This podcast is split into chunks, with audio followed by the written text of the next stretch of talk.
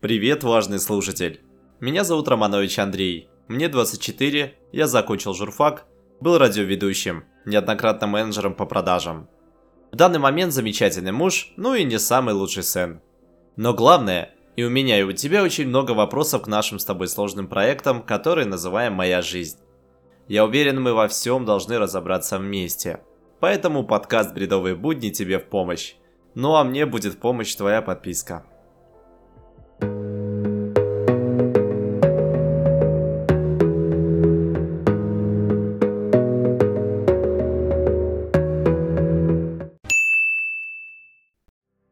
Есть одна очень ценная человеческая черта – любопытство. Именно оно меня мотивировало выбрать темой этого выпуска вопрос надобности и важности собственного автомобиля и недвижимости. И добавлю, что речь в основном о городских жителях областных городов, потому что в маленьких городах и деревнях ситуация с общественным транспортом, а уж тем более такси, совсем другая, а вариантов арендного жилья достаточно мало, согласись. Для меня это важно с позиции молодого человека, который выпорхнул из гнезда с билетом на поезд до столицы Беларуси, без надежды получить в ближайшие годы заветные ключи от своего личного жилья или же машины. Тогда все это было на уровне мечты и высших достижений жизни. Более того, мне это интересно, потому что до 30 лет у меня с любимой есть ориентир на пополнение семьи. Например, вопрос приобретения личного авто стал очень остро уже сейчас. Тем более опыта вождения у меня нет, а уже через несколько лет с ребенком выезжать из города и перемещаться в нем же хочется с комфортом, экономя время и как можно безопаснее. Меня воспитывали родители с идеей, что жизненно важно иметь хоть и несколько десятков жилых квадратных метров, но своих, родненьких. Подозреваю, что ты понимаешь, о чем я. В последние годы тренды и философия потребления поменялась. Теперь миром правит бесчисленное количество вариаций того, что можно взять в аренду. Сейчас даже можно взять детскую коляску и кроватку в аренду. Но мы остановимся на двух самых базовых и дорогих покупках – автомобиль и квартира. Посмотрел я на все это, начитался всяких мнений, и сейчас постараюсь с тобой вникнуть, что к чему, подведем свои итоги.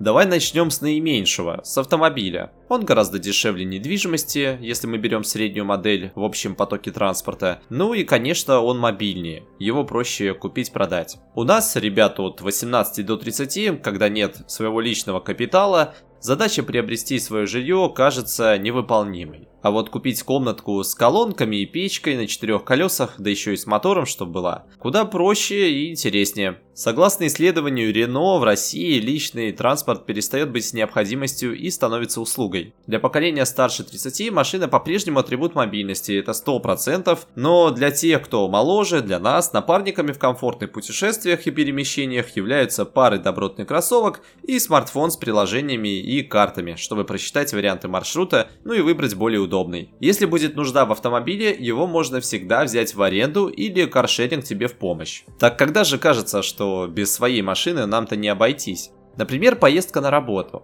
Сюда относим все ситуации, связанные с проживанием далеко от рабочего места. Бывает в другом городе или на окраине. А может и вообще работа предполагает там частые переезды. Все возможно. Также большие и не очень закупки. Сейчас не развилась привычка ездить на такси по магазинам, и отказавшись от авто, придется тащить все купленное в гипермаркете и дальше на своих хрупких или мужских плечах. Сюда же относятся все дела, связанные с привезти, отвезти, забрать, доставить. Будь то мешок картошки э, с родительской дачи, такой же по весу мешок детских вещей, или даже просто мангал, чтобы съездить с семьей к водоему и вкусно покушать. Вопрос мобильности с детьми. Сложно представить полноценную комфортную жизнь в городе с ребенком без машины или возможности пользоваться тем же такси, но постоянно. Поликлиника, магазин, гости, парк, кино. К детской коляске пригодилась бы еще одна на четырех колесах и еще заодно с мотором, желательно кожаным салоном.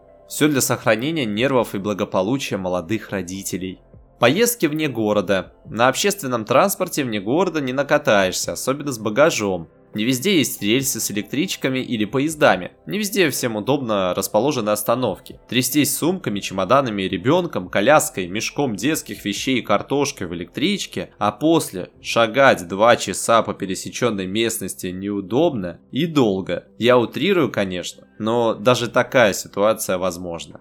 А что уже говорить про путешествия? Если посчитать затраты на топливо при поездке, например, в Европу на машине, то они где-то будут близки к авиабилетам.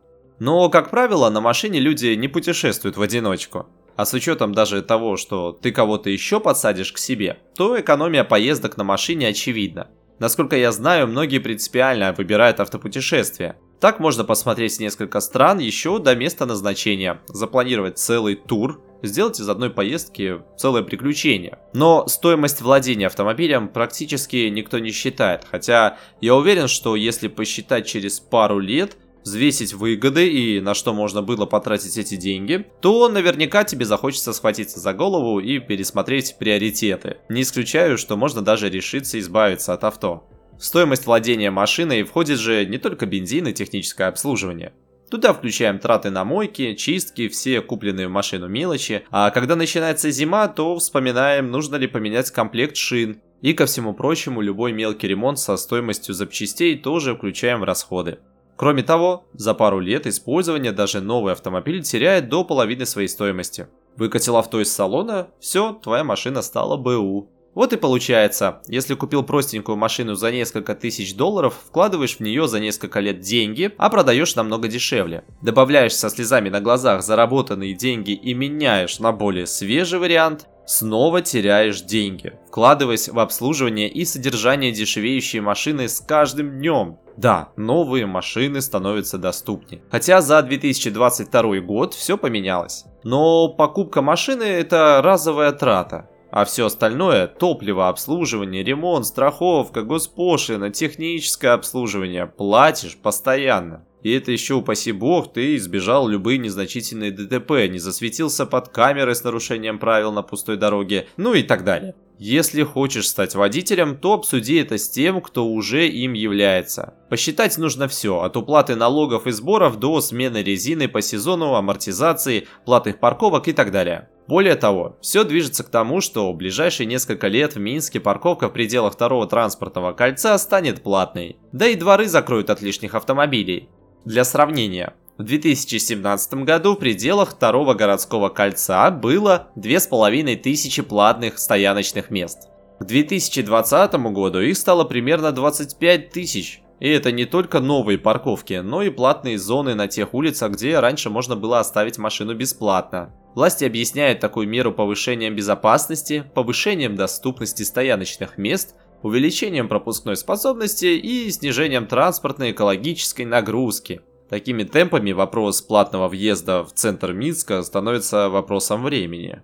С подобным будущим мне за автомобилистов страшно. Мало того, что в центре найти парковку и так сложно, придется за нее платить или колесить по району полчаса, выискивая двор, куда можно приткнуться. В общем, сплошная головная боль на тему, куда деть машину. Наследуем проблемы Москвы и Питера. Жилье или работа в центре Минска при этом превращается из преимущества вообще в проблему. Ну, при условии владения машиной, конечно. Оставить ее на целый рабочий день на платной парковке обойдется дороже, чем доехать туда и обратно на такси. Я уже наслышан, что многие при выборе жилья ориентируются на недвижимость возле метро. Честно говоря, мне сейчас кажется неплохим маршрутом добираться до работы на метро, если она недалеко от подземки. Вообще автомобиль сейчас, даже в Минске, это стресс. Минску далековато до Москвы, но в моменты, когда ремонтируют что-либо на дороге, добраться по городу до места назначения на такси или транспорте проще и даже быстрее, чем нервничать в пробке.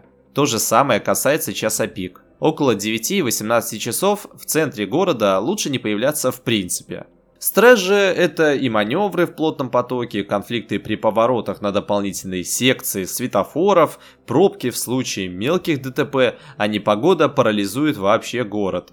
Ну и нет автомобиля, нет проблем. Никто не подпирает, машину не царапает, сказка. А самое для меня главное с моей Катюшей это то, что автомобиль поощряет лень. Из-за того, что работа преимущественно сидячая, очень важно хотя бы как можно больше ходить. Появление машины спонсирует ухудшение здоровья и убивает мотивацию побольше гулять. Мы же должны будем отбить вложенные деньги. А передвигаться на личном авто только по необходимости еще больше снижает его КПД. В чем же своя машина все же выигрывает? Забываем о толкучке в транспорте в час пик. Она способна морально подкосить даже тех, кто любит читать книги в метро и наслаждаться скоростью передвижения без трудозатрат. Такси, к сожалению, остается лотереей. Не знаешь, какая машина приедет и с каким водителем, какую музыку придется слушать, ну или беседу поддерживать. Да и наслышан про странные случаи с оплатой в три дорого и всевозможные конфликты с водителями. Каршеринг неплохой вариант, хотя им еще некоторые брезгуют. Лично самому было бы страшновато рулить машиной, за рулем которой мог сидеть кто угодно, сколько угодно и делать что угодно. А после всевозможных ДТП, когда водитель каршеринга оставался в финансовом долгу перед сервисом до конца жизни, так вообще страшно садиться за руль их машин. Да и процесс регистрации в сервисе и проверка на целостность авто дополнительно убивают желание пользоваться такой возможностью. Но по факту есть только два случая, когда без машины не обойтись когда авто нужно до работы, используется для разъездов или чтобы добраться, других удобных вариантов нет, или когда нужно часто выезжать за город. Для остальных случаев владения машиной скорее минус и удар по кошельку. И остается выбирать комфорт и значительные ежемесячные отчисления из бюджета или меньшая мобильность в движении с учетом расписаний транспорта но возможность потратить те же деньги на что-то более важное. И да, конечно, есть исключения, когда без машины ну никак нельзя. Думаю, таких личных историй у тебя достаточно, спорить ни в коем случае не стал бы. Выводы делаем сами. А теперь о недвижимости, в частности о квартире. Например,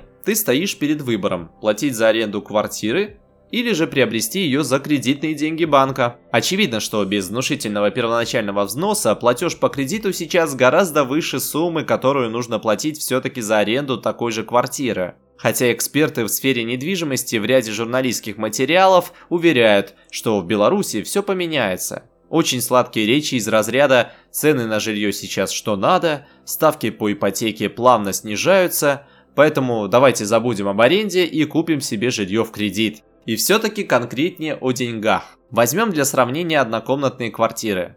Попробуем еще учесть стоимость аренды не только в Минске, но и в одном из крупных областных городов, например, Гомеле, откуда я сам родом. Ориентировался на цены с сайта Домовита Бай. Средняя цена съема однушки в Минске составляет минимум 700 рублей, без коммуналки. Этого достаточно для проживания. Квартира будет не самой свежей, но это спальный район, недалеко от метро и вся бытовая техника у тебя уже есть. Ну а в Гомеле можно и за 500 рублей подыскать. Да еще и с ремонтом получше столичных квартир, с расположением в центре города. А на сдачу тебе такси вызовут. Но это не точно. А теперь про страшные суммы, покупка квартиры.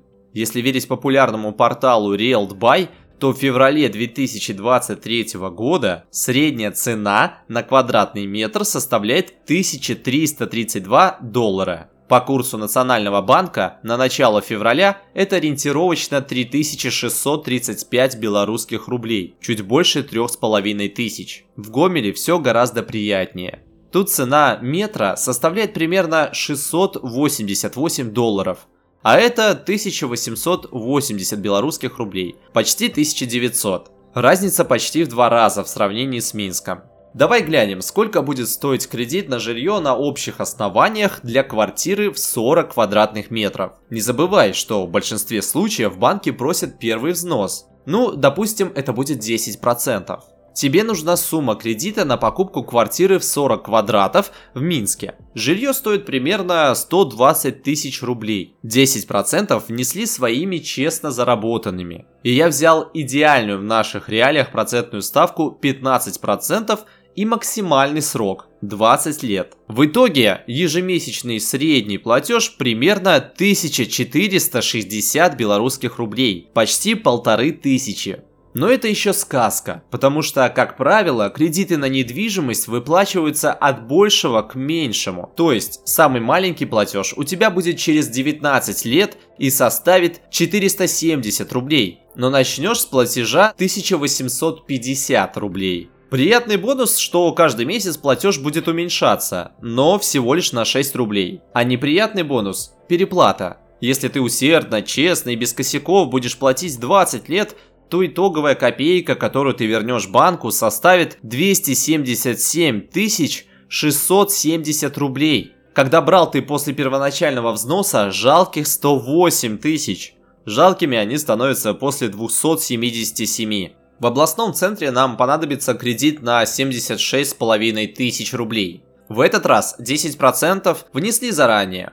Средний размер платежа по тем же условиям составляет примерно 1000 рублей. Но в первые годы нужно понимать, что придется отдавать 1280 рублей и дальше на уменьшение платежа и твоих 20 лет кредита. Взяли 76,5 тысяч, а вернули, уже постарев, 191 700 рублей. У каждого варианта свои плюсы и минусы, но, к сожалению, и там, и там нужно много денег.